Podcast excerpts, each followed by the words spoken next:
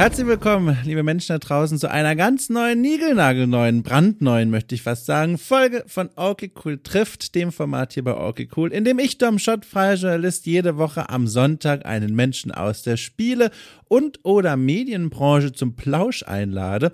Und so war es auch diese Woche natürlich. Ich hatte zu Gast den wunderbaren, wundervollen, sonor tief sprechenden Daniel Veit, einen ehemaligen Arbeitskollegen von mir, quasi.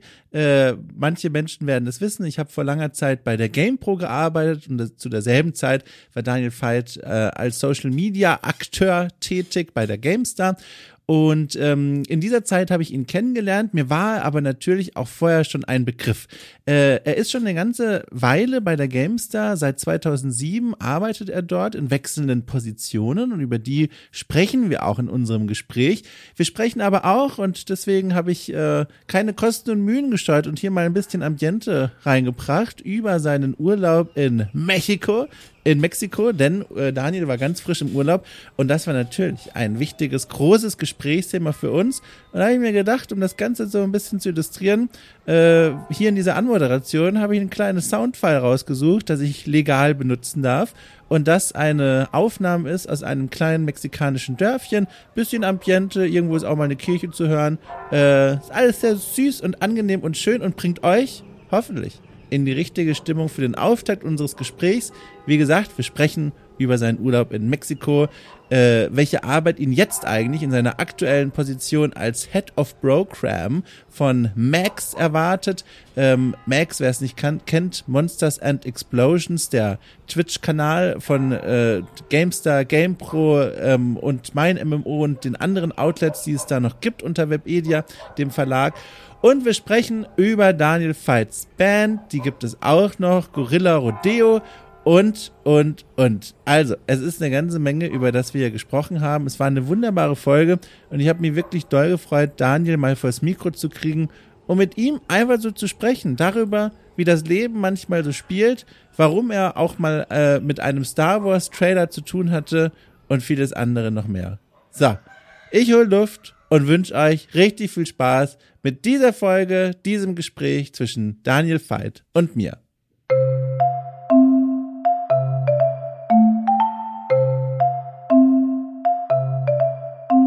Dann habe ich direkt eine kleine Frage für dich, die auch geboren ist so ein bisschen aus Neid. Moment. Oh, okay. Dieser Teebeutel war definitiv zu lange in diesem Wässerchen drin. Und zwar die Neidfrage ist folgende. Also natürlich auch gepaart Moment, mit einer. nehmen wir jetzt schon auf oder nicht? Also es nimmt jetzt auf, der rote so. Knopf äh, blinkt mir entgegen. Man weiß aber mit der Technik auch nicht hundertprozentig, ob es wirklich klappt. Ich hatte auch schon Gäste, wo es am Ende sich herausgestellt hat, ja, also so viel Aufnahme war dann doch nicht drauf. also offiziell ja, aber wer weiß. Gut, zurück zur Neidfrage. Äh, wichtig, gepaart mit auch viel, ich gönne es dir, aber der Neid ist trotzdem da. Du warst im Urlaub. Das konnte man Social Media entnehmen. Du warst sehr lange weg. Und jetzt frage ich einmal mal ganz, ganz vorsichtig, so viel wie du eben sagen möchtest. Erstmal, wohin? Ganz grob, kannst du es verorten? Wohin ging die Reise? Kann ich ganz grob verorten, denn ich war ja da. Ähm, ich war mit meiner Familie an der mexikanischen Karibikküste, im mexikanischen Bundesstaat Quintana Roo, Uh. zwischen äh, Cancun grob und der Insel Cozumel unterwegs. Oh Gott, kannst du noch mal was sagen? Ich versuche das noch mal kurz hier zu visualisieren. Irgendwas davon noch mal kurz äh, langsam aussprechen. Quintana Roo, Quin- Cozumel, Cancun oder Cancun, wie der Mexikaner Kind. Sagt. Ah, ich hab's. Ach, krass. Also es ist in ähm, die Ostküste Ja. Mexikos, die Karibikküste. so ganz Sehr der, schön da. ganz im Osten. Ich glaube, das sieht mir nach der östlichsten Ecke des Landes aus. Ich war tatsächlich am östlichsten Punkt Mexikos. Guck mal, Was und lustig ist, weil Ja. ich beim, beim letzten Mexiko-Urlaub 2018 war ich am südlichsten Punkt Mexikos. Jetzt fehlen nur noch der westlichste und der nördlichste Punkt. Guck mal, da- kommen auch noch dran. da haben wir eine Gemeinsamkeit. Du warst dieses Jahr am östlichsten Punkt Mexikos. Ich war am nördlichsten Punkt Dänemarks.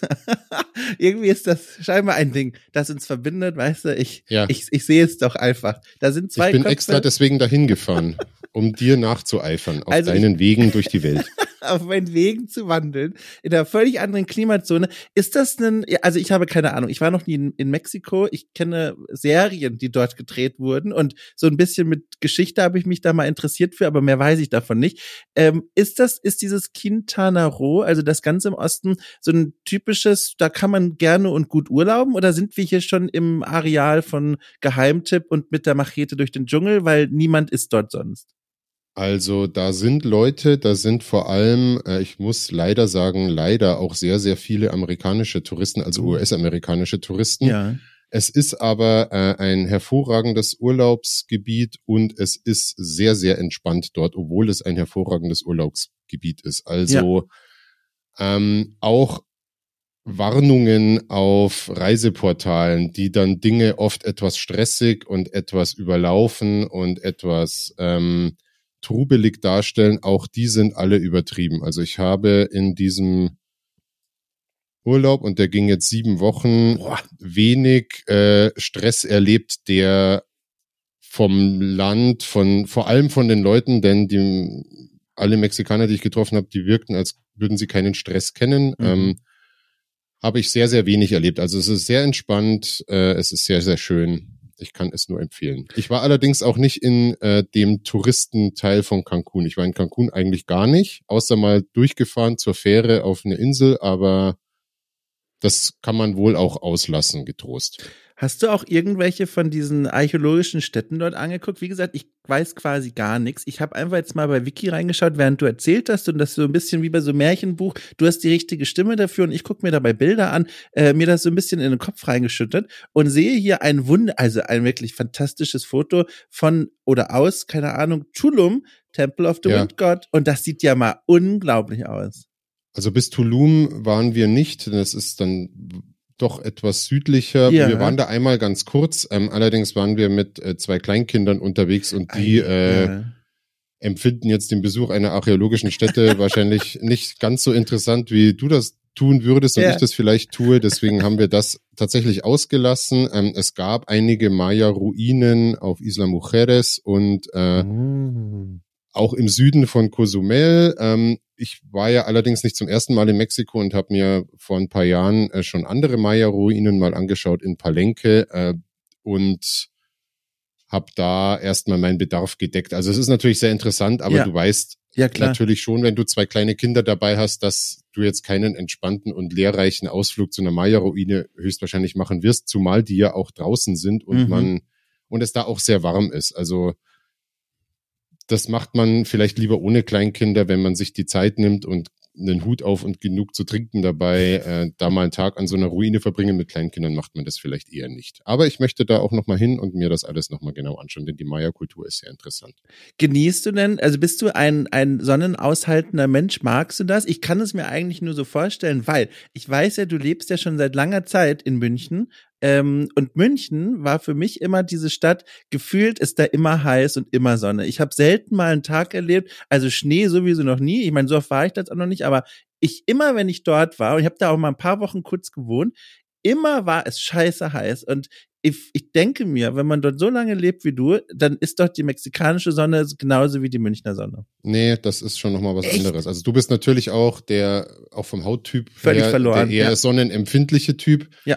Da bist du wahrscheinlich in Hamburg auch besser aufgehoben als in München. In München ist es aber weder immer heiß noch immer sonnig. Ähm, mhm. Es ist allerdings, wenn es sonnig ist, äh, schon sehr schön, aber auch teilweise wirklich äh, unangenehm warm, da die Stadtstruktur von München oft das Ganze auch befeuert. Ja. Vor allem in dem Viertel, wo ich wohne, aber das muss jetzt nichts zur Sache tun. In Mexiko ist es aber tatsächlich nochmal was anderes. Wir hatten ja das Glück, dass wir die ganze Zeit eigentlich an der Küste waren. Da weht immer eine Brise, da ist auch eine Temperatur von über 30 Grad sehr, sehr angenehm. Die wäre auch dir nicht zu warm. Allerdings, wenn du in einer Gegend unterwegs bist, wo jetzt gerade die Meeresbrise nicht hinkommt, so im, im Stadtinneren zum Beispiel, und du läufst da zur Mittagszeit rum, Anfang Juni oder Ende Mai, äh, wenn die Sonne beinahe von oben kommt, da ist es dann schon so, dass du sagst, es gibt einen Grund, warum äh, ich einer der wenigen bin, die jetzt gerade in der Mittagssonne hier draußen rumlaufen, sondern die Menschen haben normalerweise draus gelernt und sind entweder drinnen oder im Schatten. Ja. Ne, macht man aber halt auch nicht, ist man dann auch selber schuld. Aber es ist äh, da sehr angenehm. Ich finde sogar die Hitze dort äh, erträglicher als die unangenehme, schwülere Hitze hier in ja. München im Hochsommer. Ja, Da also im Zweifel lieber ja. ans Meer in Mexiko. Da sagst du was, das ist mir auch aufgefallen im Archäologiestudium, wenn ich da auf irgendeiner Ausgrabung rumgelaufen bin, weiß ich nicht, so zum Beispiel in Abruzzen, in Italien, Mittelitalien, da schön im Sommer mal irgendwo in so ein paar Höhenmetern rumgraben, da war es schon richtig warm, also auch weit über 30 Grad, aber die Hitze dort ist und war wirklich eine andere als die in einer deutschen Großstadt. Das ergibt auch bestimmt völlig Sinn, äh, aber es, man hat es wirklich gemerkt. Es war auf eine Weise aushaltbare, alleine schon wegen des Winds, aber die Hitze fühlt sich auch anders an. Ich weiß auch, eine Freundin von mir hat mir erzählt, sie war in Los Angeles, da war ich auch noch nie, ähm, und sie hat gemeint, die Hitze dort also ist auch knackig und prall und auch wegen der Stadt strahlt das von allen Seiten und selbst dort ist es wesentlich erträglicher als in der deutschen Großstadt. Hm. Ja, kurios, ne? Aber kaum ist man an der Nähe vom, äh, in der Nähe vom Meer, geht's ja. dann oft auch also Strich drunter, ich bin sehr happy mit Hamburg. Er hat einen guten Umzug hier gemacht und du warst sehr glücklich in Mexiko. Was mich zu der Frage führt, wie war das denn jetzt? Du warst jetzt da sehr viele Wochen und hast dort dich erholt mit deiner Familie. Ist es normalerweise nicht so, wenn man dann am Flughafen spätestens in Deutschland wieder aussteigt, ist man schon wieder gestresst, weil der Flughafen so schlimm ist? Das war immer meine Urlaubserfahrung. So schön der Urlaub auch war, sobald ich in Deutschland am Flughafen irgendwo ausgestiegen bin und wieder so umringt wurde von Menschen, die schon kurz vor der Landung aufstanden und sich schon die Jacken angezogen haben, war ich schon wieder am Ende meiner Kraft. Wie war es denn für dich? Bist du, hast du von der Erholung was mitgenommen? Ähm, zum einen war der Urlaub mit zwei Kleinkindern natürlich nicht ganz so erholsam, ja. wie der Urlaub alleine oder als Paar wäre, denn du bist halt da auch den ganzen Tag eingespannt und ja. hast halt den ganzen Tag den Fokus bei den Kindern.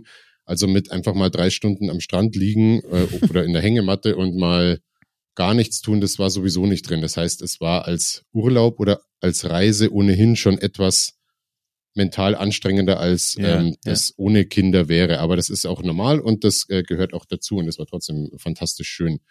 Ich habe auch den Münchner Flughafen noch nie als besonders anstrengend empfunden, vor allem nicht bei der Rückkehr. Man denkt immer, man kommt von der Fernreise und ja. dann muss man sich durch kilometerweise Gänge und Menschenmassen quälen, bis man dann mal beim Gepäckband ist und dann steht man da stundenlang herum, bis irgendwann mal die Koffer dann doch nicht kommen. Ähm, das ist in München nicht so. Du gehst aus dem Flugzeug raus, du gehst irgendwie 50 Meter kurz durch die Passkontrolle und dann kommt auch schon der Koffer und dann stehst du auch schon an der Tür. Es war tatsächlich, als wir zurückgekommen sind, ein wunderschöner äh, Vormittag, nicht zu heiß, sonnig, Kaiserwetter, mit so einer leicht kühlen Brise und ah. gerade die, die Rückfahrt dann nach München Innenstadt ähm, habe ich sehr genossen. Also ich äh, ja.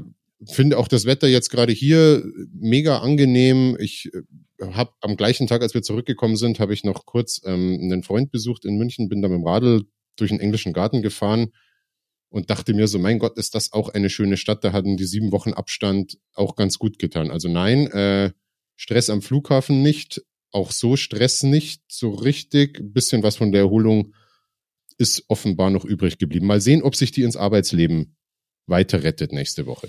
Da, da habe ich nämlich auch eine Frage nicht, aber ich muss mal kurz was zwischendurch fragen, weil ich, hab, ich bin ja mir gar nicht so sicher. Ich war mir aber trotzdem sicher genug, um nicht nochmal vorher extra nachzuschauen, aber im Grunde weiß ich es nicht. Und zwar, bist du in München geboren oder wo, wo nee. bist du denn, wo kommst du denn eigentlich her? gar nicht so weit weg. Ich bin in Ingolstadt geboren und habe da die meiste Zeit, ja nicht mal die meiste Zeit, das muss ich gerade mal rechnen, ungefähr die Hälfte meines Lebens auch wohnhaft verbracht äh, und die andere Hälfte in München. Das ist aber allerdings eher Zufall. Ich war immer nicht der, der dann schon nach dem Abi oder nach dem Zivi oder nach dem Studium oder zum Studium unbedingt ins ganz andere Ende von Deutschland musste, sondern ich habe einen recht äh, großen Freundes- und Sozialkreis gehabt in Ingolstadt, die ja zu weiten Teilen auch nicht weit weggezogen sind.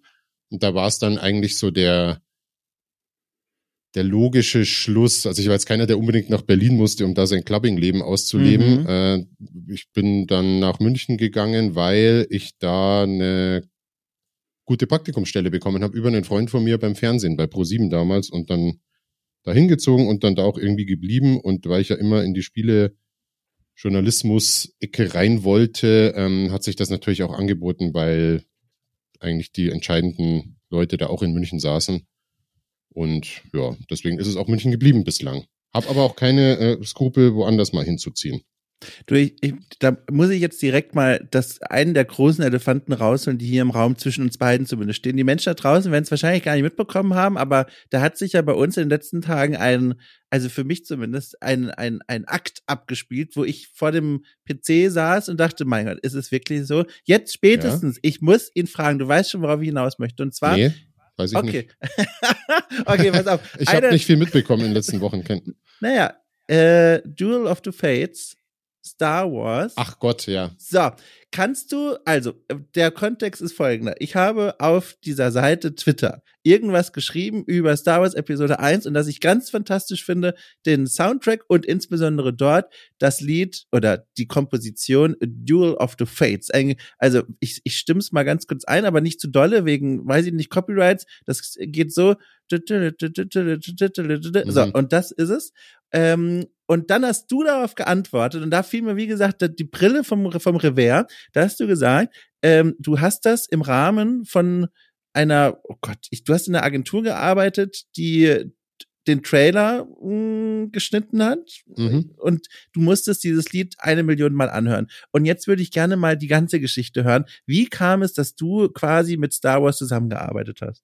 Ich habe ja nicht mit Star Wars zusammengearbeitet. Vereinfacht äh, Star, gesagt. Star Wars Episode 1 kam 1999 äh, in die Kinos. Übrigens äh, habe ich den in Hamburg im Kino gesehen. Ach, in welchem? Weißt du das, ne? Das weiß ich nicht mehr. Da bin ja. ich mit einem Freund nach Hamburg gefahren, weil wir wollten in einem, also wir wollten das Anschauen von Episode 1 zu einem größeren Event machen, als eine Zugfahrt nach München gewesen wäre. Und wir wollten uns auch Hamburg mal anschauen und wir hatten Tickets fürs Bizarre Festival in Köln, was mm. äh, an hm auch dem Wochenende stattfand. Und dann sind wir irgendwie mit dem Auto nach Hamburg gefahren, haben uns die Stadt angeschaut, eine fantastische Andy Warhol-Ausstellung und äh, Episode 1 im Kino damals und waren natürlich ähm, sehr begeistert und sind danach nach Köln gefahren auf das Festival. Also das war meine schon mal die erste äh, Erinnerung an Episode 1. Ähm, was das Lied angeht, äh, ich habe nach dem Zivildienst habe ich versucht zu studieren, das lag mir allerdings nicht so mhm. und wollte eigentlich eher in die Spielepresse, war aber auch ah, anderen ja. Dingen gegenüber aufgeschlossen, wollte halt irgendwas Audiovisuelles machen, ähm, entweder Spiele oder Film, Fernsehen, was auch immer.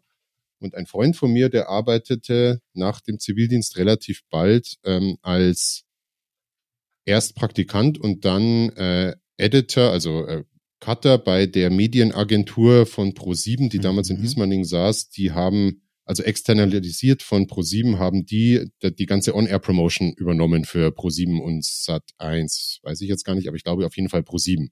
Sprich, äh, Eigenproduktionen, Trailer geschnitten, äh, Opener gemacht, On-Air-Design und solche Sachen.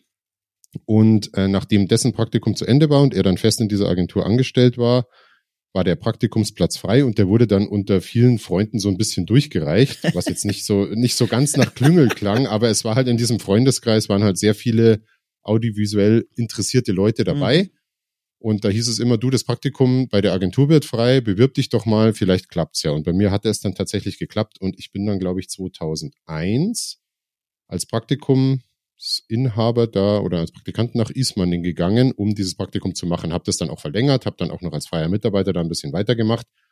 Und in diese Zeit und in die Tätigkeit fiel eben der Fernsehrelease, also äh, Free-TV-Premiere von Episode 1, die natürlich groß angekündigt wurde und groß gefeiert wurde, dass ProSieben diesen Coup da geschafft hat, quasi den neuen Star Wars-Film als erste ins Fernsehen zu bringen.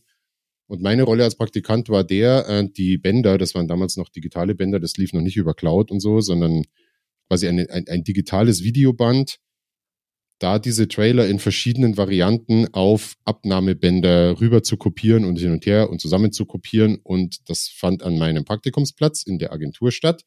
Weswegen ich den Trailer zu Episode 1 einfach mega oft gesehen habe und der war untermalt mit Duel of the Fates, vor allem mit diesem Chorteil. Ja. Ich weiß gar nicht mehr, der kommt glaube ich im Film, genau, der kommt glaube ich im Film während während äh, Qui-Gon und äh, Darth Maul sich da äh, ja. beharken. Im Trailer kam der allerdings äh, an der Stelle, wo diese großen Invasionsarmee, die oh, Schiffe ja. über diese Wiesen fahren ja. und dann die ähm, Gungans und so, keine Ahnung. Und deswegen, immer wenn ich Duel of the Fates höre, dann verstehe ich schon den Reiz, aber ich kann es einfach nicht mehr hören. Ich denke immer an diese, an diesen, an diesen VHS äh, oder an diese Digi-Mats, die da rumstand ja. und den CRT-Fernseher, der da oben drauf stand und wie oft ich diesen Trailer gesehen habe und naja.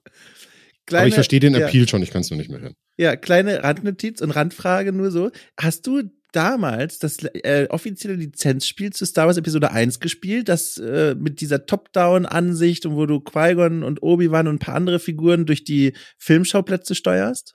Äh, ich glaube ja. Ich äh, habe nur sehr geringe und nicht die besten Erinnerungen dran. Also ich bin mir ziemlich sicher, dass ich es gespielt habe. Ich bin mir aber auch ziemlich sicher, dass ich es nicht weit und nicht besonders gern gespielt habe. Es war, glaube ich, auch nicht besonders gut. Also das ist schon mal falsch. Es war ist eines der besten Spiele, das jemals gemacht wurde. Ich schick dir mal in unserem Konversationsaufnahmeprogramm, da ist rechts ein Chat zu sehen, ja? Ja. Da schicke ich dir mal einen Link kurz rein. Da kommst du zum Screenshot raus. Nur mal kurz, um zu gucken, ob du das gespielt hast, ob wir vom selben sprechen. Ja, ja, das war das. Das Geil. läuft äh, auf GameStar.de unter dem Titel Die schlechtesten Spiele aller Zeiten. Oh Gott. Also vielleicht bist du da mit der GameStar-Redaktion nicht ganz, äh, ja, aber, Aber ja, also guck mal. es ist- genieße es. Ach Mensch, also ich finde das, ich fand das so toll. Man sieht es auch auf dem Screenshot, da sieht man Obi-Wan und Qui-Gon gegen hier ganz zu Beginn des Films, als sie aus dieser Wartezimmerchen rauskommen, wie sie gegen diese Kampfdruiden kämpfen. Ey, und ein Kampfdruide sitzt einfach, weil er schon getroffen wurde und er ist schon schwach und müde und setzt sich hin und kämpft noch im Sitzen. Das sind Details, weißt du, also Meisterklasse. Ganz tolles Spiel, ich wollte es nur mal gesagt haben. Ähm, Ich möchte mal dazu sagen, Ja. dass äh, so doof der Anfang von Episode 1 auch ist, also gerade mit der Prämisse und der Handelsföderation, Mhm. die vor allem ein Film, der sich jetzt an nicht unbedingt 30-jährige Handelsanwälte richtet, ähm, also das, sag ich mal, die Zielgruppe kann jetzt mit der Prämisse wenig anfangen, aber ich finde die ganze Anfangssequenz mit Ja. dieser Ankunft auf dem Schiff und dann auch mit diesen Soundeffekten, wenn die Lichtschwerter die Druiden durchschneiden und auch wie die Tür aufgeschmolzen wird, das fand ich eigentlich immer ganz gut. Ich finde auch Episode 1 nach wie vor gar nicht, gar nicht übel. Also Ja. ich mag den immer noch. Ich weiß, warum man den nicht mögen kann oder Mhm. die Prequel-Trilogie nicht mögen kann, aber ähm, von denen ist der echt immer noch ein sehr unterhaltsamer Film. Also vor allem auch die Lichtschwert-Choreografien, die sind, finde ich, wahnsinnig gut. Die haben da mit diesen sehr bekannten, ihr habt den Namen leider nicht im Kopf, mit diesen sehr bekannten Stunt-Choreografen zusammengearbeitet, der sich da diese Performances ausgedacht hat und was die da trainiert haben. Es gibt ja auf YouTube mittlerweile verfügbar diese ganzen Behind-the-Scenes-Doku-Szenen, in denen man sie beim Training sieht, ähm, Evan McGregor und Liam Neeson und wie die da sich reinhängen und diese langen, langen Choreografien auswendig lernen und welche Physik dahinter steckt, wie die sich da wirklich abschwitzen, um diese, diese Tanzaufführung fast schon reinzukriegen. Also wahnsinnig beeindruckend. Allein dafür lohnt sich der erste Film. Man sieht aber auch an manchen Stellen gibt's auch Videos, äh, dass da einfach Moves dabei sind, die völlig sinnlos Ja. sind, äh, wo halt dann in die Höhe gesprungen wird, obwohl man nicht äh, in den Füßen bedroht ist und so. Aber Ja. bitte, wenn's wenn's geil aussieht und sind wir mal ehrlich, manchmal reicht das und manchmal ähm, muss es auch nicht immer historisch korrekt sein, gerade bei Star Wars. Ne? Vollkommen, äh, voll, vollkommen richtig. Ähm, ich, ich muss noch mal ganz kurz äh, zu was zurückkehren, was du gesagt hast. Du hast gesagt, du wolltest ähm, immer schon gerne, also auch offen für andere Dinge, aber gerne auch in die Spielepresse irgendwie rein.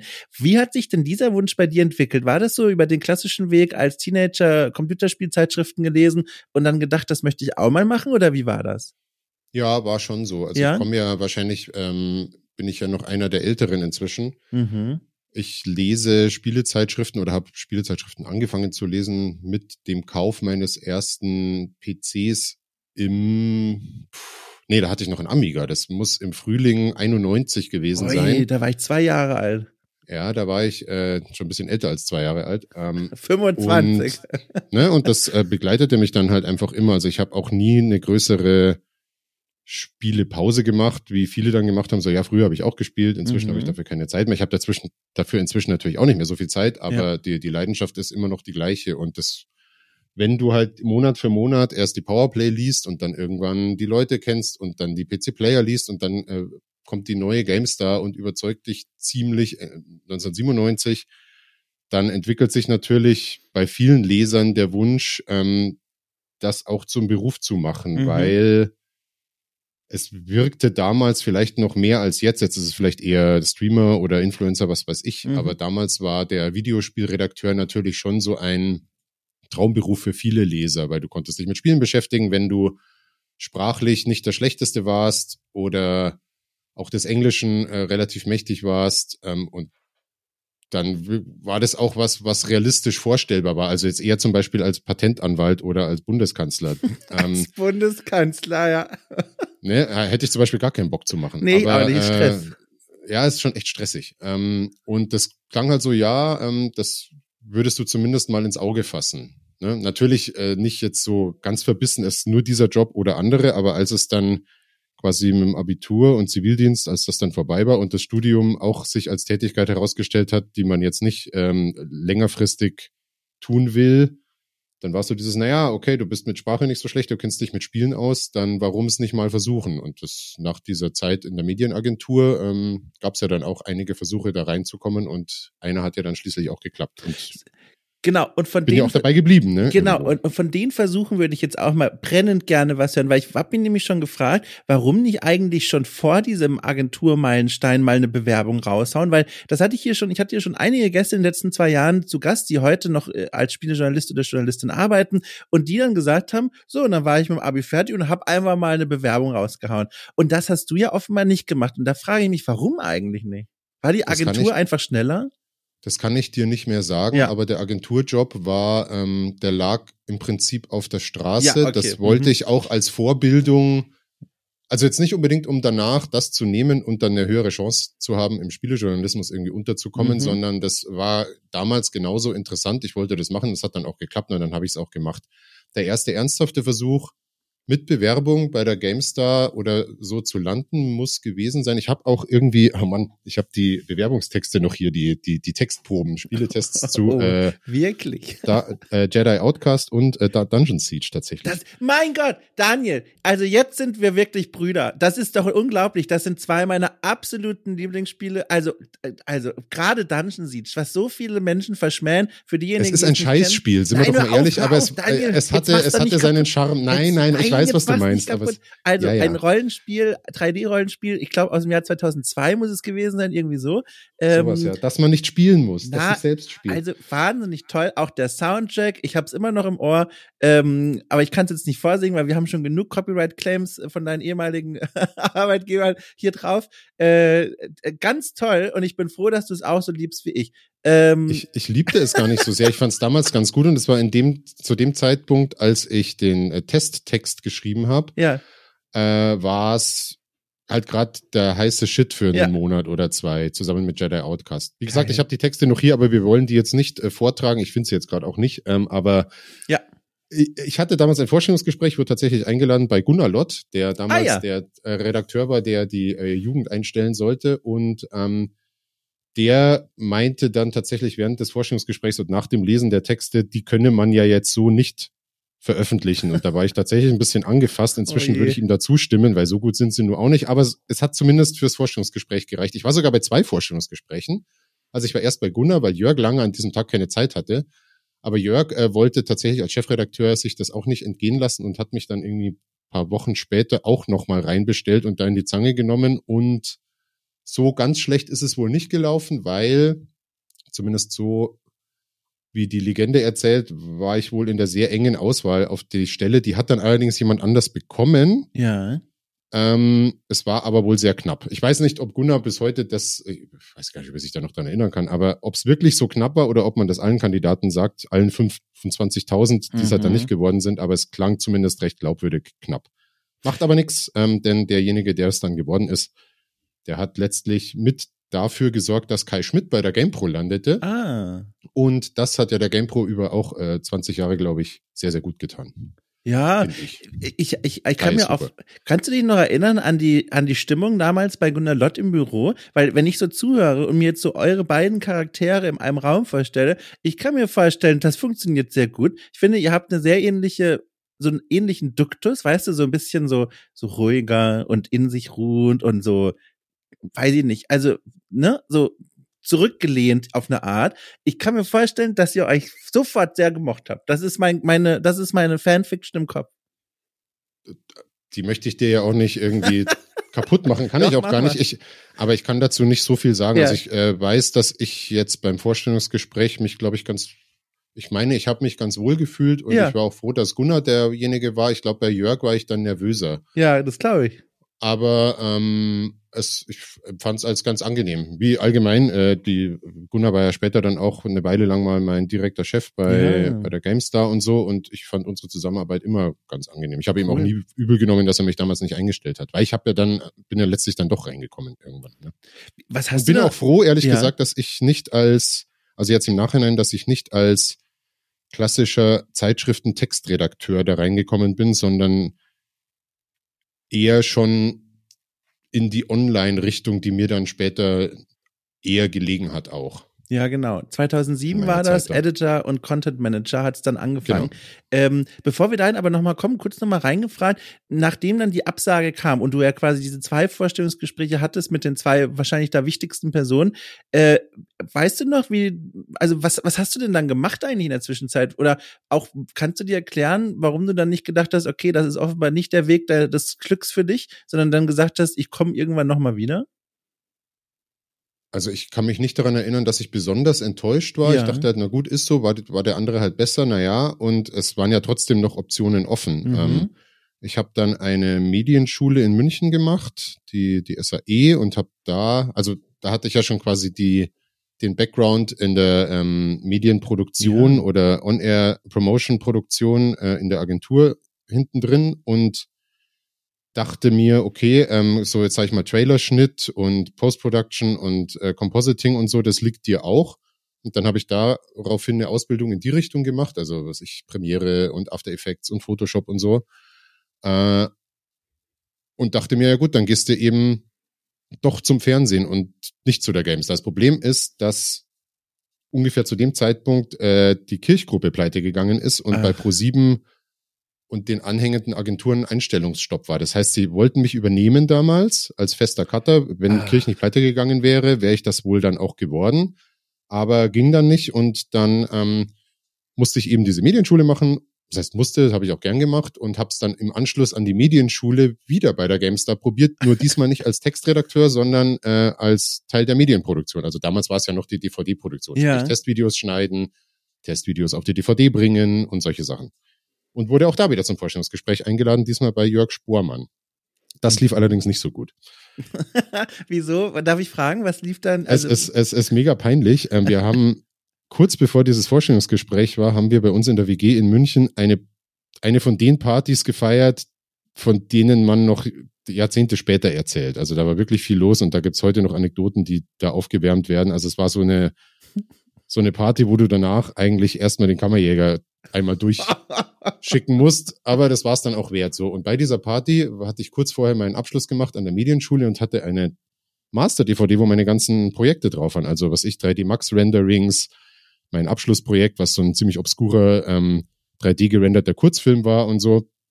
Und bei dieser Party ging diese Master-DVD verloren. Um Gottes Willen. Und die war aber entscheidender Teil für die Bewerbung bei der Gamestar. Und ich musste dann Jörg Spormann äh, im Vorstellungsgespräch sagen, es tut mir leid, ich würde dir gerne zeigen, was ich an der Medienschule gemacht habe, aber die Master-DVD, wo die Projekte drauf sind, die fertigen Clips, die ist bei einer Party verloren gegangen. Und das ist jetzt nichts, was man bei einem Vorstellungsgespräch sagen sollte, wo es in weiten Teilen um das Mastering von DVDs geht, die dann ans Presswerk geschickt werden. Ne? Könnte sein, dass das ein Faktor war, warum Jörg gesagt hat, vielleicht ist er nicht der Richtige. Also, aber macht ja nichts. War auch diesmal richtig, weil es äh, hat ja dann auch dazu geführt, dass es dann später online wurde, 2007. Ja, jetzt bin ich aber gespannt. Okay, das war jetzt quasi der zweite Versuch in der offiziellen Zählung. Und wie ging es denn dann danach weiter? In der Zwischenzeit äh, hatte mir aber die Erfahrung in der Medienschule und mit Photoshop und so so weit geholfen, dass äh, ich auf der Suche nach Arbeit auf einen Praktikumsplatz gestoßen war beim Discovery Channel, Ach. die auch in München waren und die hatten einen Content Manager, Praktikumsplatz, äh, die Betreuung der Discovery Channel Webseiten, also das Befüllen mhm. mit Content derselben ähm, war ausgeschrieben. Und dann wurde ich da tatsächlich eingeladen, habe da meinem späteren Chef auch gesagt, pass mal auf, ich habe von HTML keine Ahnung, ich habe noch nie eine Webseite mit Content befüllt, aber ich traue mir zu, das recht schnell zu lernen und auch sauber zu machen. Und ich habe ja immerhin Erfahrung mit Photoshop und habe auch schon mal irgendwelche kleinen Videos geschnitten und so. Wird schon passen. Und der hat gemeint, alles klar, glaube ich dir, bist eingestellt als Praktikant. so muss ich ihm heute noch dankbar sein, lieber Roland, danke für diese Chance damals. Äh, und das war dann eigentlich der Schritt hin zum Online. Dann aber auch schon eher auf auf einer, ich bereite Inhalte auf und pack sie da rein und ich programmiere die Webseite nicht Ebene. Und da war ich dann tatsächlich von 2003 bis 2005, glaube ich, fest angestellt. Also erst Praktikum, dann irgendwie fest angestellt, meine ich. Und danach noch eine ganze Weile als freier Mitarbeiter. Ich glaube, ich war da mal scheinselbstständig. Also wir haben tatsächlich nur für den Discovery Channel das gemacht, ja. äh, haben das aber auf Freiberuflerbasis oder ja. auf selbstständiger Basis da das Geld bekommen. Und dann ähm, ging aber 2006 da auch die Schere durch von London aus. Sagt man die Schere? Nee, die Sense. Äh, deswegen also, die Freiberufler nicht mehr gebraucht wurden. Und dann war aber genau meine Chance, weil dann hatte ich Online-Erfahrung und dann suchte tatsächlich im, im Frühling 2007 die GamePro einen Content Manager. Und ich hatte natürlich die Stellenanzeigen bei äh, damals IDG, also GameStar GamePro, immer im Auge. Und mhm. da hieß es dann irgendwann, okay, wir suchen für die GamePro, wo ich auch großer Fan war, die auch jeden Monat gekauft wurde. Die suchten einen Content Manager, der die neue oder sag ich mal, die, die schon existente, aber stiefmütterlich behandelte GamePro.de ähm, ja. mit Content versorgen sollte. Damals redeten wir von, okay, wir brauchen ein Content-Piece am Tag. So ja. ein paar News und halt ein Artikel. Und daraufhin habe ich mich beworben und dann war natürlich der ganze Weg vorgezeichnet. Also sowohl mit der vorigen Bewerbung schon und auch eben mit der Erfahrung des Content Managements und da hat mich André Horn dann damals eingestellt. Und ich Mega bin heute dankbar dafür. Ja. Mega geil. War es denn dann so, also wir sind jetzt im Jahr 2007, war es dann auch schlussendlich dann so, als du da angefangen hast, wie du es dir vorgestellt und erhofft hast, oder gab es da am Anfang so, huch, okay, ich werde mich reinfinden, aber hab gedacht, es läuft hier ein bisschen anders? Nö, ähm, was die Tätigkeit angeht, war es sehr ähnlich dessen, was ich beim Discovery Channel schon mhm. gemacht habe. Mit der Materie kannte ich mich gut ausschreiben, so Teasertexte und so und Überschriften, solche Dinge konnte ich auch.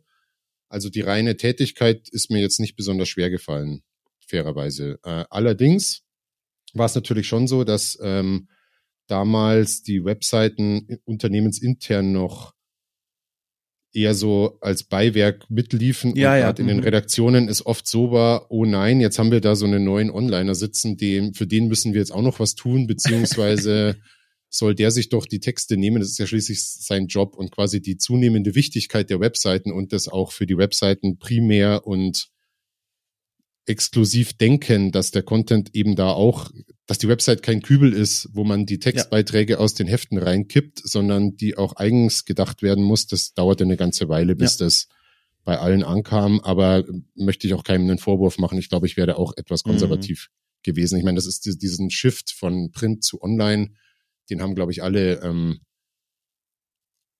alle Sparten oder alle Themenbereiche, Verlage nicht ohne äh, Anpassungsschwierigkeiten hinbekommen. Und wir bei IDG haben es ehrlich gesagt sehr, sehr gut und sehr, sehr früh und mit viel Weitblick hinbekommen ja, damals. Ja. Hat sich dann auch langfristig strategisch extrem ausgezahlt.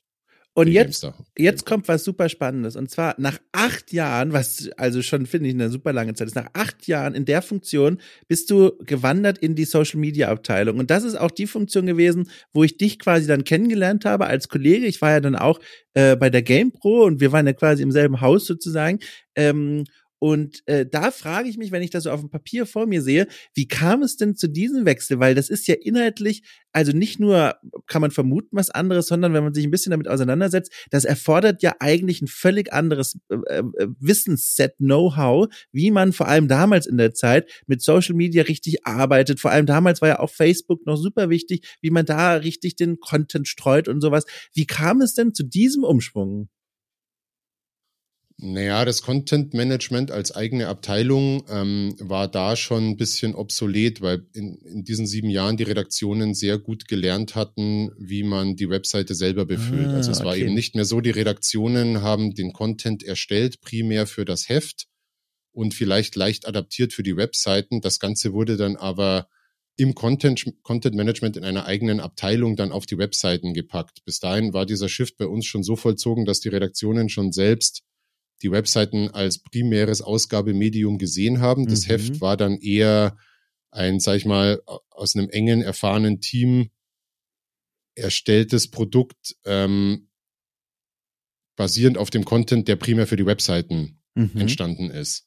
Was dann die Abteilung des Content Managements als solche eher überflüssig gemacht hat, weil das ganze Know-how in die Redaktionen dann selbst reingewandert ist und sich die Leute im Content Management dann auch auf die Dinge konzentrieren konnten, die sie in der Zwischenzeit auch gelernt haben und besser konnten. Beispiel Aufbau des GameStar YouTube-Kanals, der ja jetzt der größte redaktionelle mhm. Gaming-Kanal in Europa ist. Oder ähm, Erstellung von Videos als Videoredakteur selbst. Also was ich, was Michi und Fritz jetzt machen zum mhm. Beispiel. Dieser Fokus auf wir, wir bauen die Videos selbst mit Schnitt und mit Recherche und solche Dinge. Ähm, und obwohl ich diesen Videoredakteurs-Hintergrund irgendwo ja auch hatte, ich hatte ja auch mal Videoschnitt gelernt, ähm, wurde mir die Stelle angeboten als Social Media Manager der GameStar. Äh, und da ich mich eigentlich immer ganz gern und auch nicht oder eher leichtfüßig bei Twitter und bei Facebook, was damals die primären Plattformen waren, vor allem Facebook, bewegt habe, dachte ich mir so, ja, das könnte eigentlich passen, weil die Artikel, die wir, da ging es ja oft noch sehr viel um, es erscheint ein großer Artikel auf der GameStar, äh, eine News, die schnell und zielgerichtet mhm. verkauft werden sollte über die Plattform Facebook oder ein, ein großer Testartikel oder ein Special die ganze Verkaufe von den Dingen, das war auch was, was mir ganz gut gelegen ist und auch Dinge wie Teaserbilder bauen und so. Und deswegen, als mir das angeboten wurde, dachte ich, naja, wenns Content Management eh schon in der Form nicht mehr existiert, auf so richtig Videoerstellung habe ich gar nicht so viel Bock.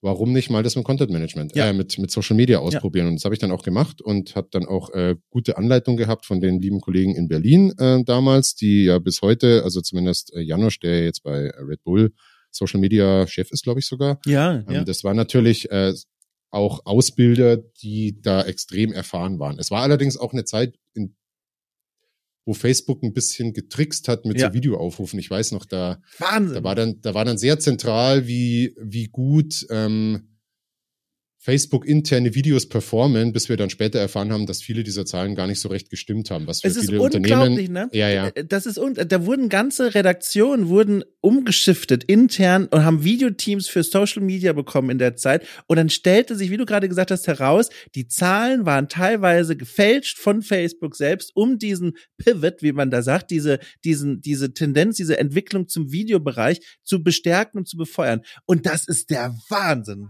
Ja, ja. Ähm, war nicht so schön, aber damals, äh, ich, ich weiß jetzt gar nicht, ob man sagen kann, dass das bei IDG oder Webedia war es ja dann damals schon, äh, dass das damals für extreme Verwerfungen innerhalb der Teams gesorgt ja. hat. Ja. Wir sind da, glaube ich, ganz gut durchgekommen und wir haben ja auch über all die Jahre auch bei Social Media gemerkt, dass jede Form von extremer Ausrichtung in eine Richtung auch keine kluge ist, sondern mhm. man muss ähm, schon sachlich bleiben, wo man kann. Man muss auch kritikfähig sein, kommunikationsfähig sein. Und äh, wir waren ja in, auch als die, sag ich mal, die Zeit der schrillen Videos war, waren wir ja weit nicht so schlimm wie, wie viele ja. der Konkurrenten. Ja. Ist auch gut, dass das vorbei ist jetzt und dass wieder auf andere Dinge Wert gelegt wird. Ich ja. muss allerdings auch sagen, dass äh, in den Jahren danach, als dann vor allem Instagram das Galoppieren begonnen hat und Facebook immer unwichtiger wurde, da wurde mir dann auch der Social Media Job immer fremder und mhm. ich war dann auch ganz froh, dass es dann irgendwann vorbei war und ich in eine andere Richtung gehen konnte in, innerhalb des Unternehmens. Genau, 2018 war das dann. Da bist du dann gelandet in dem in der Jobposition, die du bis heute hast. Bevor wir aber zu der kommen, in der äh, Zeit ja. Oh, ja. Aber jetzt falsch ja, ja. gesagt? Nicht direkt, aber äh, da war schon auch noch mal ein Wechsel drin. Aber okay. Ah, okay. Da kommen wir gleich dazu. Äh, noch mal ganz kurz zu dieser Zeit, wo du Social Media quasi betreut hast. Du hast ja gerade schon angerissen, da, dass es dann so ein bisschen fremder wurde. Und das passt so ein bisschen in eine Theorie, die ich hier in meinem Kopf aufgebaut habe, als ich mich auf das Gespräch vorbereitet habe. Weil in die Zeit, 2015 war das, fällt auch die Gründung von GameTube. Das ist ja euer Let's Play-Projekt, euer Kanal, der mittlerweile also super von super vielen Menschen geschaut wird den ihr nach wie vor pflegt und befeuert. Ähm, und dort produziert ihr Let's Plays, Launig und, und auch Podcasts und so weiter und äh, alles so rund um Spiel und Spielkultur. Und auf dem Papier sah das dann für mich so aus, und das ist ja, wie gesagt, ich habe ja keine Ahnung, das ist ja einfach nur Theory Crafting. Für mich sah das so aus, okay, Social Media Job, cool, das macht schon irgendwie Spaß, ist aber auch nicht so ausfüllend für Daniel Veit, dass er gesagt hat, cool, 2015, ich laste mich jetzt kreativ wieder aus und mache neben der Arbeit noch dieses Projekt GameTube. Und jetzt frage ich dich, wie weit liege ich daneben mit dieser Theorie? Äh, sehr. Tut mir leid, wenn ich das sagen muss, aber die Gründung von GameTube äh, fand schon statt im Februar 2012. Ach du liebe Zeit. Also das war schon über drei Jahre davor und auch die Hochzeit von GameTube fällt wohl in die Zeit zwischen 2012 und 2015. Guck mal, alles Ich würde sagen, danach ging es bergab. Wir haben uns dann eben auch verändert. Ähm, was unsere, unsere persönliche Lebensgestaltung angeht im Anschluss, aber die Hochzeit von GameTube war in den drei Jahren vor 2015. Ah, okay. Und die GameTube-Genese, da war ich auch nicht in der, an der vordersten Front, sondern ich war im Content Management und es wurde eher von oben an uns herangetragen, wie erfolgreich Kanäle wie Gronk und ähm, Ah. Pizmeet, der ja damals kurz vorher noch unser Praktikant war, äh, doch seien und ob man nicht von Seiten der Gamestar aus auch mal ähm, Let's Plays auf dem GameStar-Kanal platzieren sollte. Nun hatten wir aber in der Arbeitszeit nicht genug Zeit, um ganze Spiele durchzuspielen, was damals noch in Let's Play-Form, also 15 bis 20 Minuten Ja. Folgen, ganzes Spiel, noch absolut üblich war. Deswegen haben wir gesagt, okay, dann machen wir das doch so. Wir spielen auf der GameStar, haben wir immer die erste Stunde gezeigt in vier Folgen von einem Spiel. Und alles, was darüber hinausgeht, wenn die Leute das Spiel noch fertig sehen wollen. Wir hatten damals alle keine Partnerinnen, wir äh, hatten damals sehr, sehr viel Zeit. Das heißt, wir hatten auch jeden Abend nach Feierabend eigentlich alle Zeit der Welt, um uns mit Spielen zu beschäftigen, was zu spielen, uns zu unterhalten, uns zu treffen, um was zu spielen und solche Dinge. Deswegen haben wir uns dann irgendwann gesagt, okay, und nachdem die Videos, die, diese einstündigen Let's Play-Videos von GameStar-Seite auch aus dem Content-Management-Team heraus entstanden sind. Gut, da war René noch dabei, der war da Mhm. aber auch schon federführend, ähm, aber Michi war da früh dabei, Martin war da früh dabei, ich glaube Fritz war auch vor mir dabei und mir war das alles eigentlich eher wurscht, weil ich mich selber auch als gar keiner gesehen habe, ähm, dem man unbedingt dabei zuhören will, wie er ein live gespieltes Videospiel kommentiert. Dann hat mich aber Michi, glaube ich, war es, dann doch mal überredet, doch äh, bei Uncharted 3 war es, da mal mitzumachen. Und vom ersten Moment an, als das Mikro anging, habe ich halt gemerkt, dass ich das total gerne mache und dass mir das total viel Spaß macht. ähm, ne, so dieses, so, das ist ja total cool, das macht ja mega viel Spaß. Und dann haben wir eben irgendwann entschieden, okay, wir gründen jetzt GameTube. Wir führen da die Spiele zu Ende, die wir auf der GameStar nur anspielen. Und wir hatten natürlich auch mit der Plattform GameStar, wo man auch dann quasi auf der Homepage mal teasern konnte, okay, seht hier das ganze Let's. Play auf unsere, auf GameTube mit unseren vier Mitarbeitern XY, weswegen GameTube oft auch lange als Teil der GameStar oder als ähm, direkter Ableger oder der YouTube-Kanal der GameStar gesehen wurde, was allerdings nie so war. Naja, so oder so, das war drei Jahre vor 2015 und ähm, hatte jetzt mit dem Wechsel von Social Media weg hin Ja. zu Live-Video oder Kommentierung von äh, Game, Videospiel-Footage und Streaming und so nichts zu tun. Das kam ähm, dann eher aus anderer Richtung. Mega. Da lag ich ja so weit entfernt von der Wahrheit, wie es eigentlich Macht ja nix.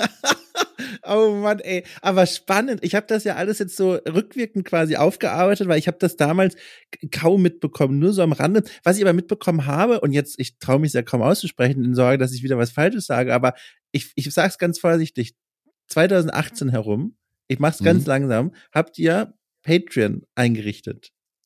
Ja. Okay, gut. Da- Das ist richtig. 2018 war das. Das habe ich mitbekommen. Ähm, da habt ihr auch ein Video produziert. Das gab auch in meiner Bubble sehr viel, äh, wie sagt man, äh, Feedback und Leute haben sich gefreut und so weiter. Und dann habe ich mal nachgeguckt, seitdem es Patreon gibt, also seit 2018, sind so die Unterstützerzahlen so monatlich immer so ein bisschen runtergegangen. Es steht jetzt aktuell bei immer noch 408 Patreons und so 1780 Euro monatlich. Das kann man ja alles öffentlich einsehen. Äh, Dollar meine ich monatlich. Ähm, ist das, ist das was, wo ihr noch draufschaut und denkt so, oh, das ist irgendwie, wie es für viele andere Menschen ist, die so ein Projekt haben, das über Crowdfunding finanziert wird oder mitfinanziert wird, etwas, wo ihr euch Gedanken macht oder, so wie es eigentlich jetzt durchklingt bei dir, dass dieses Projekt aus einer Zeit stammt, wo ihr noch andere Menschen wart und heute ist das, spielt das gar nicht mehr so eine Rolle in eurem Leben. GameTube jetzt? Ja. Oder ähm, also es ist schon so, dass wir natürlich alle auch in unserem Privatleben jetzt viel eingebundener sind Ja. als sowohl in der Hochzeit von GameTube als aber auch in der Zeit um 2018. Ich habe in der Zeit zwei Kinder bekommen. Ich Mhm. kann mich auch so jetzt nicht mehr jeden Abend hinsetzen und Spiele durchspielen, um daraus Let's Play Videos zu machen. Das geht einfach rein zeitlich nicht. Michi ist auch in der festen Partnerschaft, wohnt auch nicht mehr in München. Das heißt, auch unser klassisches GameTube Prinzip, zwei Leute sitzen in einem Raum, weil wir haben es immer zu zweit gemacht und kommentieren äh, ein Spiel. Auch das ist äh, schwieriger geworden. Auch ähm, es geht einfach per Remote nicht ganz so gut mit Screen-Übertragung Mhm. allgemein ähm, sind wir immer noch mega dankbar über jeden Patreon, der uns unterstützt. Wir wissen allerdings auch, dass wir für die Patreons nicht besonders viel und schon gar nicht exklusiv tun, mhm. Weil wir einfach dafür die Zeit nicht haben. Der Fritz betreut äh, mittlerweile in inhaltlicher Leitung den GameStar YouTube-Kanal, der auch extrem explodiert ist in den letzten ja. Jahren und der auch sehr viel Zeit und auch Hirnarbeit erfordert. Das bedeutet, diese, dieser Fokus und diese reine, dieses reine ähm, Brennen jeden Tag für dieses Projekt GameTube ist sicherlich nicht mehr so hoch wie vor ein paar Jahren. Wir sind aber immer noch dankbar um jeden Unterstützer. Wir machen, wenn wir was tun, momentan machen wir so ein bis zwei Livestreams die Woche, ähm, machen wir das mega gerne und das macht auch einen Riesenspaß, gerade bei Spielen, die uns liegen und äh, die jedes Mal immer wieder ein großes Vergnügen sind. Beispiel Sea of Thieves, wo Jules immer mitspielt. Das ist immer super und das möchte ich auch nicht missen. Ja. Ähm, es ist natürlich auch so, dass seit 2018 die ganze, ich verfolge den Release eines Spiels, äh, Methode, wie der Zuschauer das aufnimmt, sich verändert hat. Ja. Inzwischen ist es so, du bist halt ein reichweitenstarker Streamer oder auch ein reichweitenschwacher Streamer, das musst du dann selber wissen. Und das Spiel erscheint und du ballerst einfach drei Abende in Folge, sechs, sieben Stunden oder länger durch und machst vorher noch äh, Just Chatting und machst hinterher noch ein anderes Ding. Du bist eigentlich immer on air und das mhm. können wir einfach zeitlich nicht leisten. Und Natürlich ist GameTube vom ganzen Prinzip her die Zeit, die uns lag damals, sowohl was unsere private Zeit angeht, die wir reinstecken konnten, als auch das, was gerade bei YouTube gefragt war, nämlich das Let's Play-Video, die ist lang vorbei und die Zeit, die jetzt gerade herrscht, ist keine, die GameTube zeitlich erfüllen kann. Ja, verstehe. Es geht, geht einfach nicht. Aber dafür machen wir es immer noch mega gerne. Dafür bekommen wir immer noch unglaubliche Unterstützung von unserer wahnsinnig tollen Community. Ja die auch äh, intern viele, viele Freundschaften geschlossen hat. Ähm, teilweise sind aus unserer Community äh, Ehen entstanden. Ähm, Ach, krass. Und was, was wir da, wir waren nie die Größten, wir waren auch nie die, äh, sag ich mal, die immer an vorderster Speerspitze der, äh, der Entwicklung waren, ganz im Gegenteil. Aber wir haben das immer gerne gemacht und das, was dabei rauskam und was auch jetzt noch dabei äh, raus und rumkommt, darauf sind wir immer noch sehr, sehr stolz. Und ähm, ich kann mich da nur bedanken bei allen, die uns über all die Jahre unterstützt haben. Ach, schön. Das ist richtig schön. Damit können wir auch von dieser Tangente wieder zurückkehren auf die, ich sag mal, Autobahn deines Lebens. oh Gott, dieser Tee ist leer, man merkt es leider. Ähm, und zwar, du hast schon gesagt, also ich habe jetzt auf meinem Zettel stehen, die große neue Etappe dann quasi war 2018 quasi Programmchef für Max. Aber du hast schon angemerkt, da passierte noch was anderes. Nee, das war tatsächlich dann äh, dieser Wechsel 2018. Ah, ja, okay. da, da hatte ich mir eine kurze Auszeit genommen, weil ich irgendwie mit Social Media auch nicht mehr so happy war und mich da irgendwie ausgebrannt gefühlt ja. habe. Äh, und in dieser Zeit wurde der Twitch-Kanal der GameStar in Monsters and Explosions umbenannt. Da war ich tatsächlich auch nicht involviert in dieser Umbenennung und in der Konzeption ähm, direkt um da die großen Marken von Webedia, also GameStar, GamePro, mein MMO mhm. und ähm, weiß nicht, wer da war da dabei, vor allem die drei, äh, unter einem Dach zu vereinen, der nicht so quasi das, den Stempel von einer der drei Marken hat. Yeah. Deswegen wurde diese neue Marke damals entwickelt mit Max Monsters and Explosions. Da war auch noch das Sendekonzept eher dieses, dass man unter dieser Dachmarke versucht, kleine Streamer größer werden zu lassen, die sich daran beteiligen dass man die Redaktionen mit einbindet an dieser und jener Stelle, dass es aber auch ein Kanal sein soll, der nicht ausschließlich um redaktionelle äh, Berichterstattung über Videospiele sich handeln muss, sondern der auch mehr bietet als eben nur Redaktionsarbeit mhm. oder Begleitarbeit von Videospielen. Das hat ehrlicherweise nicht so ganz funktioniert, ähm, weswegen wir von diesem Konzept auch wieder abgekommen sind. Und mittlerweile ist Max ja der Event-Kanal von GameStar GamePro und mein MMO. Wir veranstalten jetzt regelmäßig äh, in unserer Fing-Reihe beispielsweise die große über Tage und Wochen dauernde Spielvorstellungs-Events, wo mhm. ähm, Publisher in Zusammenarbeit mit unseren Redaktionen ihre äh, Spiele zeigen können, worüber wir sehr dankbar sind, vor allem wenn das äh, kleine Publisher sind, die das als äh, Plattform nehmen können, um ihre Spiele, die vielleicht sonst nicht so populär äh, oder so breit gezeigt werden, bei uns vorstellen zu können. Wir versuchen auch, die so gut wie es geht abzuholen, beziehungsweise denen eben diese Plattform zu bieten. Ähm, und wir haben da jetzt auch unsere eigenen dann doch aber wieder, weil wir gemerkt haben, dass das unsere Zuschauer einfach bei uns sehen wollen, redaktionell geprägten Sendungen. Wir haben mit React Live eine wöchentliche Sendung, äh, wo wir die Woche ein bisschen Revue passieren lassen, die Themen der Woche groß besprechen, Äh, wir haben mit Game of the Week, äh, zeigen wir ein wichtiges Spiel der Woche ausführlich ähm, und fokussieren uns jetzt erstmal darauf. Mhm. Wie es mit Max weitergeht, da wird es ähm, vermutlich in diesem Jahr noch News zu geben, aber ich war jetzt auch sieben Wochen nicht dabei. Ja. Äh, wir haben auch einen neuen Chef in der Videoabteilung bekommen. Da werde ich mir jetzt erst dann nächste Woche in Gesprächen mal ja. anhören, was da in der Zwischenzeit entschieden wurde. Aber wir haben jetzt heute startet, tatsächlich heute ist der 9. Juni für alle die, ähm, die das, ich weiß ja nicht, wann dieser Podcast Damit ist die Magie wird, gebrochen der Zeitlosigkeit. Es tut mir leid.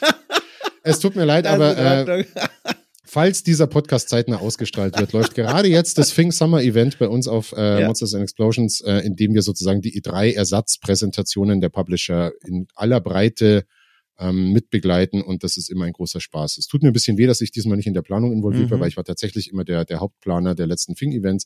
Aber das, was ich mir so anschaue auf den Webseiten, haben das die Kollegen sehr, sehr gut gemacht und ich freue mich drauf, als Zuschauer diesmal dabei zu sein. Ja, da hast du es auch schon angerissen. Du warst da als Planer mal mit dabei. Ich wollte dich ohnehin mal fragen, das schließt so ein bisschen den Kreis von Beginn unseres Gesprächs, wo das schon mal ganz kurz im Raum stand, aber wir erstmal Mexiko und alles andere dazwischen geschoben haben. Wenn du jetzt dann wieder zurückkehrst zu deinem Schreibtisch nächste Woche, was liegt denn da so drauf? Was kannst du denn sagen? Was genau machst du da eigentlich noch? Also bist du auch neben der Planung und auch Koordination der Formate, bist du auch für Konzipierung neuer Formate zuständig? Also was genau liegt da so in deinem Aufgabenbereich noch? Also wir haben jetzt also, also beides ja. Ich gehe mal davon aus, wenn ich jetzt nächste Woche wieder an meinem Schreibtisch sitze, ja. das übrigens der Schreibtisch ist, an dem ich jetzt gerade auch sitze, weil es oh. natürlich Homeoffice. Ja, okay. Äh, ich gehe sehr davon aus, dass ähm, ab dann die Projekt- und Planung für unsere Gamescom-Berichterstattung in diesem Jahr im Livestream passieren mhm. wird, äh, wo ich wahrscheinlich erfahren werde, wie und in welcher Form wir in Köln sein werden mhm. und wie und in welcher Form wir aus München darüber berichten werden. Also ich denke mal, das wird jetzt erstmal der Hauptpunkt sein. Außerdem haben wir natürlich noch weitere Fing-Events in diesem Jahr. Und wir haben auch noch weitere äh, Verbesserungen äh, an be bestehenden Formaten und Planungen von kommenden Formaten auf Max. Mhm. Und das ist schon genug zu tun. Also ja. das darf man gar nicht unterschätzen. Wir haben bei mit Fing jetzt äh, so ein Modell gefunden, wie das Projekt zunehmend einfacher äh, in der Planung wird. Und jetzt können wir uns dann wieder auf die Erfindung neuer neuerer Formate fokussieren.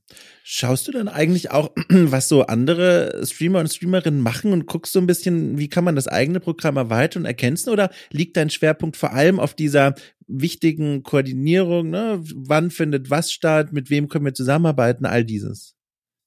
Ähm, beides, würde ich sagen. Ja. Das, das reine Konkurrenzbeobachten oder zu sehen, was in der Twitch-Bubble alles passiert, was sehr, sehr gut funktioniert, was nicht, das sehe ich eher bei Julius, weil der unser Streaming-Verantwortlicher ah, ja, ist okay. und der Creative Director bei Max. Ähm, meine Tätigkeit ist eher die projektplanerische Gesamtübersicht. Mhm. Also es ist ja eben nicht nur, was passiert im Stream, sondern auch, wie wird der Stream auf den Webseiten abgebildet, ähm, wie sieht das Ganze aus, wer macht die Regie im Studio, die ich auch meistens selber gemacht habe, was muss, ist dafür wichtig, wie können wir uns da verbessern? Und, und, und. Also ich, meine Rolle ist eher die einer Schnittstelle zwischen den Fachgebieten, die jetzt nicht nur einen Livestream, sondern so ein Streaming-Event auf Europas größten Spielewebseiten ähm, angeht. Also wird auf den Webseiten genug dafür getan, den Leuten zu sagen, wo der Stream stattfindet, wann und was da passiert. Solche Dinge.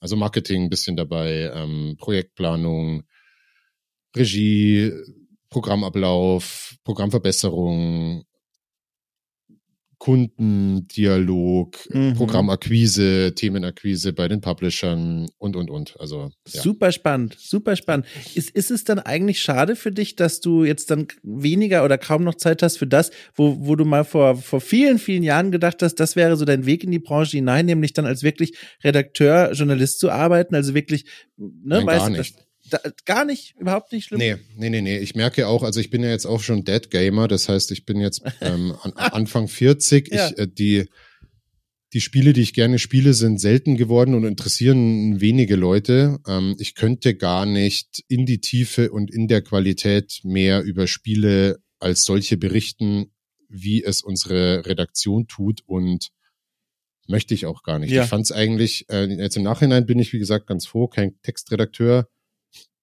geworden zu sein, sondern immer mit den mit der Modernisierung der ganzen Branche in wechselnden Jobs mitgehen zu können äh, und beneide jetzt auch die Leute nicht, die das nächste Assassin's Creed für einen Test durchspielen müssen, mhm. und da, um dann darüber zu schreiben. Meine Testartikel haben sich auch immer auf wenige äh, eher nischigere Produkte beschränkt, wobei ich bis heute noch stolz bin, dass ich den Test von Journey geschrieben habe, glaube ich. Oder die erste oh. Preview. Ja. Das, ähm, da, ha, das das haben sie mir damals gegeben. Und die erste Preview zu GTA 4 übrigens. Das, das war geil. Und Aber hast, die sind auch. Ja, und du hast noch was anderes geschaffen, äh, wofür, was ich also damals begeistert gelesen habe und ehrlich gesagt seit heute, und das ist mittlerweile auch schon über fünf Jahre her, immer mal wieder rauskram und lese. Und zwar deine Kolumne zum Reveal und zur Ankündigung von Battlefield 1. Da hast du, wenn du dich noch erinnern kannst, kannst du dich noch an den Text ja, erinnern? Ja, ja, ich kann, ich erinnere mich. Mhm. Das war also ein so toller glaube ich, der letzte große Text. Und, und wie gesagt, ja. ich lese den immer noch regelmäßig, einfach so, einfach um zu gucken, wie dieser Text so ist, wie der so wirkt, wie du den aufgebaut hast und einfach auch so zum Genießen, ohne Quatsch. Das ist so ein toller Text. Da geht es darum, für die Menschen da draußen, die den Text nicht kennen, wenn ich dran denke, werde ich es auch in der Folgenbeschreibung verlinken, eine Kolumne ähm, reagierend auf den Reveal von Battlefield 1. Wir erinnern uns alle, das ist der Weltkriegsshooter gewesen, der im Ersten Weltkrieg gespielt gespielt hat oder spielt. Und da hast du eine, eine Stellung bezogen, die sich zum einen freut auf diese, auf diese Ankündigung und dass es auch einen relativ ungewöhnlichen Schauplatz gibt. Du erinnerst aber auch in Verbund mit deiner Familiengeschichte ähm, daran, dass es ein ganz besonderes, ein ganz besonderer Krieg ist, den man auch äh, also wo das Entwicklerteam jetzt eine gewisse Verantwortung trägt, den auch angemessen darzustellen. Und das war so eine so ein ausgewogener und gleichzeitig pointierter Text. Ich fand das so toll. Ich habe den so gerne gelesen und ich habe also eine Sache, die ich hier unbedingt dir sagen wollte und die ich jetzt abhaken kann. Einfach danke für diese Kolumne. Ich habe die so gerne gelesen. Vielen Dank. Die ja. hat auch, ähm, das war einer von den Texten, die flossen dann so raus. Ja. Ich weiß noch, dass ich mit dem nicht viel gerungen habe, sondern der der der schrieb sich von selbst. Hat sehr viel, ja, Spaß darf man ja vielleicht nicht sagen, aber hat, ähm, ja. hat mich sehr gefreut, den damals schreiben zu dürfen. Ja, ja. Ja, genau. Mhm. Ähm, du, ich guck gerade auf die Uhr. Wir bewegen uns schon am Rande des Zeitbudgets, aber es gibt eine Sache, ein kleines Ding in deinem Leben, auf das ich unbedingt dich noch kurz ansprechen möchte. Äh, und es geht nicht ohne, ich möchte das noch kurz anbringen. Und zwar Gorilla Rodeo. Daniel. Ja. Wie cool ist das denn? Du hast eine Band, die macht? Wie würdest du selber beschreiben, die Musik? Kann ich nicht sagen. Wir haben ja ein bisschen das Problem, dass jeder Song, den wir machen, äh, in einer anderen Stilrichtung wieder ist als die davor. Ja. Ähm, ich würde es im weitesten Sinne als spaßige Rockmusik mit sehr vielen Blechblas. Ska oder so? Ja, Ska machen wir schon lange nicht mehr ja. so. Ähm, aber äh, pff, schwierig. Eine, eine vielseitige Musik, die äh, Spaß macht und ähm, hoffentlich gut rockt. Und ihr spielt sogar auf Hochzeiten und so. Man kann euch buchen. Nicht mehr. Also, nicht mehr. Ja, kann man, kann man. Also bitte gerne. ähm, wir müssen es nur recht, wir müssen es nur rechtzeitig wissen, damit wir uns entsprechend darauf vorbereiten können. Ja. Aber wir haben tatsächlich auch schon auf Hochzeiten gespielt. Allerdings halt im erweiterten Freundeskreis. Ja, ja aber also. trotzdem. Ja, und da muss ich jetzt fragen, also wie kam es denn dazu? Also erstmal super geil, eine eigene Band zu haben. Wie hat sich die denn gebildet und wann und wieso und weshalb? Erzähl. Oh Gott, ähm, die Band gab's schon, bevor ich Teil davon war. Bekannte von mir, die haben Mitte der Nullerjahre herumexperimentiert mit bekannten Songs aus den 80er Jahren, uh. um, die in uh. ein, um die in ein Ska-Gewand zu packen. Das, ja, äh, ich, ich kannte weder die Songs großen Teilen, noch hat mich Ska besonders interessiert, aber ich kannte den Schlagzeuger dieser Band sehr, sehr gut. Und der hat mich irgendwann angesprochen, ob ich nicht Lust hätte, in dieser Band zu singen. Weil ich hatte vorher schon eine andere Band. Ich ähm, habe immer viel am Lagerfeuer und so gesungen. Und dann bin ich da mal zur Probe hingegangen und das funktionierte dann auch ganz gut. Und da formierte sich dann nach und nach diese Band irgendwann. Dann hat die auch irgendwann einen Namen bekommen und ähm, am Anfang waren es hauptsächlich Coverversionen, dann wurden aber auch irgendwann eigene Stücke geschrieben.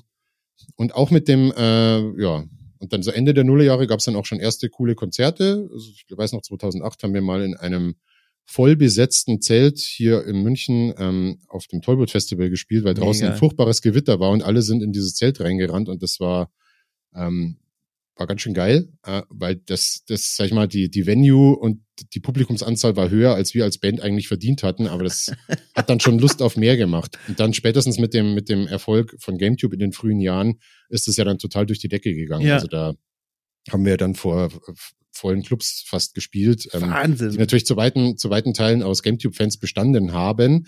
Was aber auch super ist, weil wir jetzt äh, auch eine Musik spielen, die jetzt nicht sehr sperrig ist. Also da muss man jetzt, da merkst du schon, dass die Leute auch wegen der Musik da sind und an der Musik sehr viel Spaß haben und nicht nur da sind, damit sie den Typen von GameCube ja. mal mit seiner Band auf der Bühne sehen. So, das hat sich immer ganz gut ergänzt beides und es hat immer sehr viel Spaß gemacht, zumal es auch alles ganz tolle Leute sind. Ähm, ja, und jetzt gerade äh, hatten wir ein bisschen Durststrecke wegen Corona, weil wir lange nicht proben konnten. Klar. Dann ist unser Gitarrist ausgestiegen. Jetzt haben wir aber tatsächlich, äh, ich weiß ja nicht, wer dieser Podcast ausgestrahlt wird, aber ähm, an, Anfang Juli unser erstes Live-Konzert wieder seit zwei Jahren in Ingolstadt auf dem oh. Stadtfest vor großer Kulisse äh, und da freuen wir uns sehr, sehr drauf und sind auch schon fleißig am Üben. Und dann, wenn alles gut geht ähm, und die Produktion weiter fortschreitet, äh, erscheint auch unser drittes Album. Mega. In, in den nächsten, pff, vielleicht, wenn wir in einem Jahr ein Album auf dem, draußen haben, dann dann äh, haben wir viel geschafft. Oh, Aber es wird cool. Das ist der aufregend. Jetzt bin ich nur noch neugierig, diese Band, die du davor hattest. Wir sind ja dann in den 90ern. Was war das denn? Späte 90er. Ähm, das war eine Band mit ein paar Klassenkameraden, die entstand, oder das, die, deren Genese war eher im Black Metal. Das war, glaube ich, eine Black Metal Band, die dann aber, nachdem ich als Sänger eingestiegen war und noch ein anderer Freund als zweiter Sänger, äh, und wir da ein bisschen andere Einflüsse reingebracht haben, ist es immer mehr weggegangen vom Black Metal in so eine, wow. irgendjemand schrieb mal e-, Ethno-Crossover-Richtung, was dumm klingt, aber äh, eigentlich gar nicht so falsch war. Und von der gibt's aber keine Aufnahmen mehr. Also ja. falls du dir das mal anhören willst, ja. und ich kann auch nur warnen, das ähm, willst du nicht hören. Aber äh, es war als, als Erfahrung äh, damals sehr, sehr gut und hat mir in meiner weiteren Bandgeschichte sehr geholfen. Toll. War eine, auch eine schöne Zeit. Toll. Ich finde es auch schön, wir enden thematisch wieder bei Ingolstadt, ne? Der, der Ort, die nächste Venue, die ihr beehren werdet. Und das Gespräch begann auch irgendwie auch in Mexiko, aber auch in Ingolstadt, weil du ja dort quasi dein Leben begonnen hast. Mein Gott, ich versuche hier diesen Kreis zu schließen mit aller Gewalt. Ich habe das Unterhemd schon ausgezogen und beuge mich über diesen Metallreifen und versuche ihn zu schließen. Es klappt nur so drei Viertel für, fürchte ich. Naja. Ich finde, du machst das ganz gut. Du, ich fürchte, wir müssen jetzt aufhören. Wir, wir haben's, wir, wir haben die Stunde ausgefüllt, so gut wie man sie nur ausfüllen kann, finde ich. Ich konnte dich äh, beglückwünschen und loben zur Kolumne und habe drumherum noch eine Stunde über dein Leben was erfahren. Ich hab's genossen. Du, ich fand das richtig schön. Ich fand das wirklich hab, schön. Mir hat das sehr viel Spaß gemacht. Gern wieder. Äh, Toll. Und Danke auch für deine tolle Podcast-Reihe. Ich höre immer gern rein. Ach du, das freut Bin mich Fan. aber. Das ist aber lieb. Also es gibt ja mittlerweile das Format äh, Okay Cool trifft wieder. Im Schnitt sind da die Leute so etwa 500 Tage weg gewesen, bevor ich sie wieder einlade. Also so lange musst du es aushalten und dann kommt eine Einladung wieder. Dann ist ja vielleicht die neue Platte schon draußen. Dann ja, sehr Dann gut. reden wir weiter. Ja, ja, sehr schön. Du, ich wünsche dir noch eine richtig tolle Zeit mit deinen quasi Resturlaubstagen und dann Dankeschön. einen tollen Start, äh, Start zurück ins äh, Arbeitsleben. Äh, Vorsicht, ne? Gamescom, man neigt ja dazu sehr viel Arbeit, immer schön, ne? Den Körper im Blick behalten. Ach, Gamescom ist immer auch zur Hälfte Urlaub. Zumindest wenn es in Köln ist. Ja. Da habe ich äh, keinerlei Bedenken. Das ist immer ein bisschen Klassenfahrt. Ähm, ja, schön ich habe einen robusten Körper. Mach, mal, mach dir mal keine Sorgen. Sehr schön. Ich habe da immer sehr gelitten. Ich, also ich fand das immer faszinierend, aber auch immer, boah, Du leidest ja auch gern. Ne? Ja, ja, absolut auch schön in die Welt hinausgetragen, wie schlecht es mir gerade geht. Das war mhm. toll. Also gut, okay, ich winke dir zu und vielen Dank nochmal für deine Zeit und dann hören wir uns in 500 plus Tagen wieder. Herzlichen Dank, danke, tschüss. Tschüss.